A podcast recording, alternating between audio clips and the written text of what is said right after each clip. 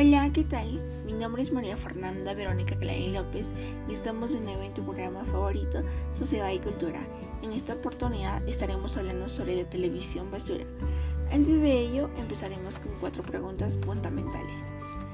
La primera pregunta, ¿cuál es tu opinión sobre los programas de televisión? Bueno, desde mi punto de vista considero que los programas de televisión por lo general suelen ser variados, aunque mayormente son de reality show, farándula o programas en los que las personas les gusta y les llama la atención.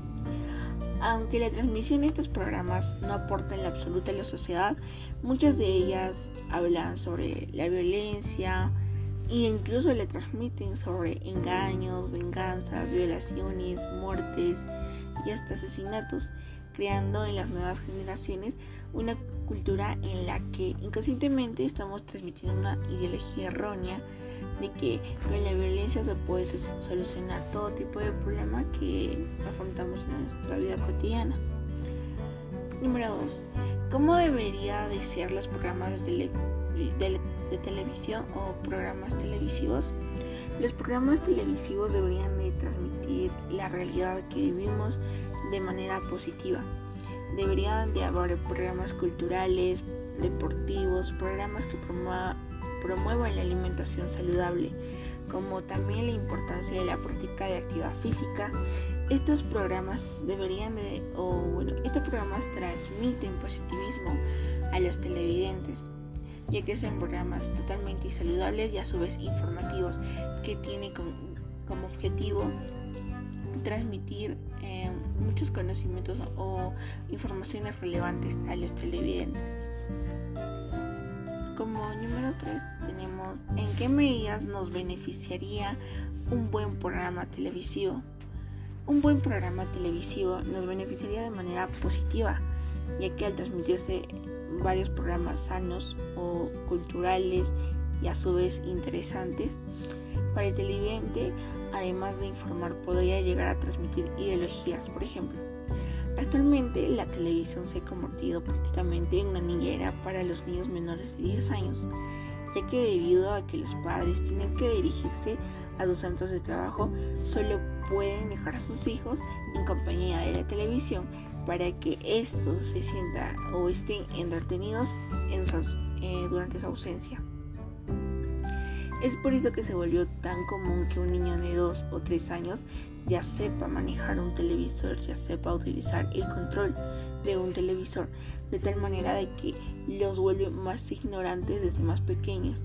Es decir, que son educados por la televisión, aunque ya desde un punto de vista de otras personas, decir que eh, la televisión o los programas televisivos no educan, pero yo considero que sí, de una gran manera influye en la educación de los niños al ver eh, lo que está haciendo eh, alguien, un actor, por ejemplo, en la televisión está pegando o golpeando a otra persona y yo considero que podría repetir lo mismo creyendo que está bien. Es una forma em, errónea, es responsabilidad, o sea, por parte de los padres, es una gran irresponsabilidad que tienen con su hijo al dejarle en la televisión solo sin estar monitoreado o viendo qué es lo que está haciendo, qué, programas está viendo. Como dijo Einstein, nada es absoluto, todo es relativo. Siempre va a haber personas sintonizando estos programas y a su vez aprendiendo de ellos e incluso aplicando estas enseñanzas en sus vidas. Aunque no deberían de hacerlo, pero lo hacen.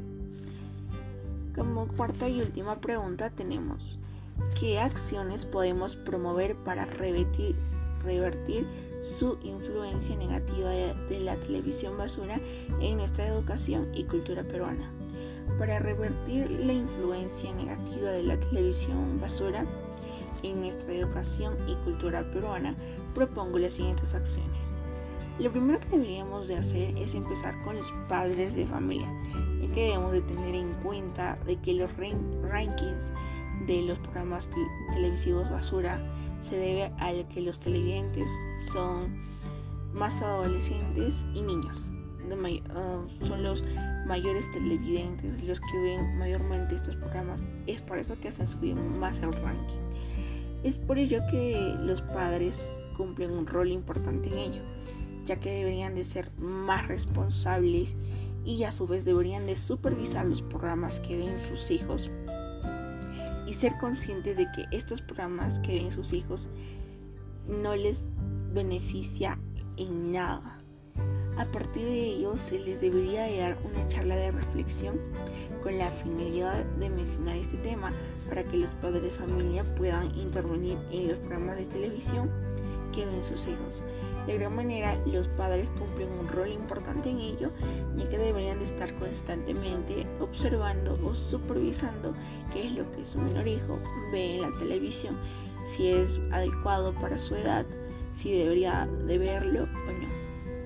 Eh, también podríamos promover o evitar que estos programas de televisión basura, aunque en lo personal considero que es casi imposible dejar de ver estos programas basura porque al hacerlo literalmente parece un virus que está ahí y no, no desaparece y no nos deja en paz.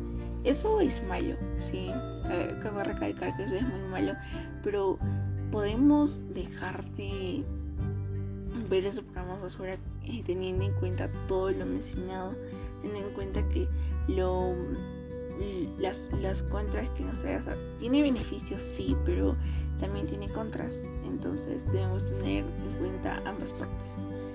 Aunque a pesar de ello debíamos, deberemos ser conscientes de lo que vemos. No hagamos que nuestra sociedad se vuelva más ignorante de lo que ya está. Hagamos que nuestra sociedad se vuelva más desarrollada queremos un país desarrollado totalmente eh, constructivo, más no un país teniendo en presente la televisión basura que está volviendo ignorante a la futura generación.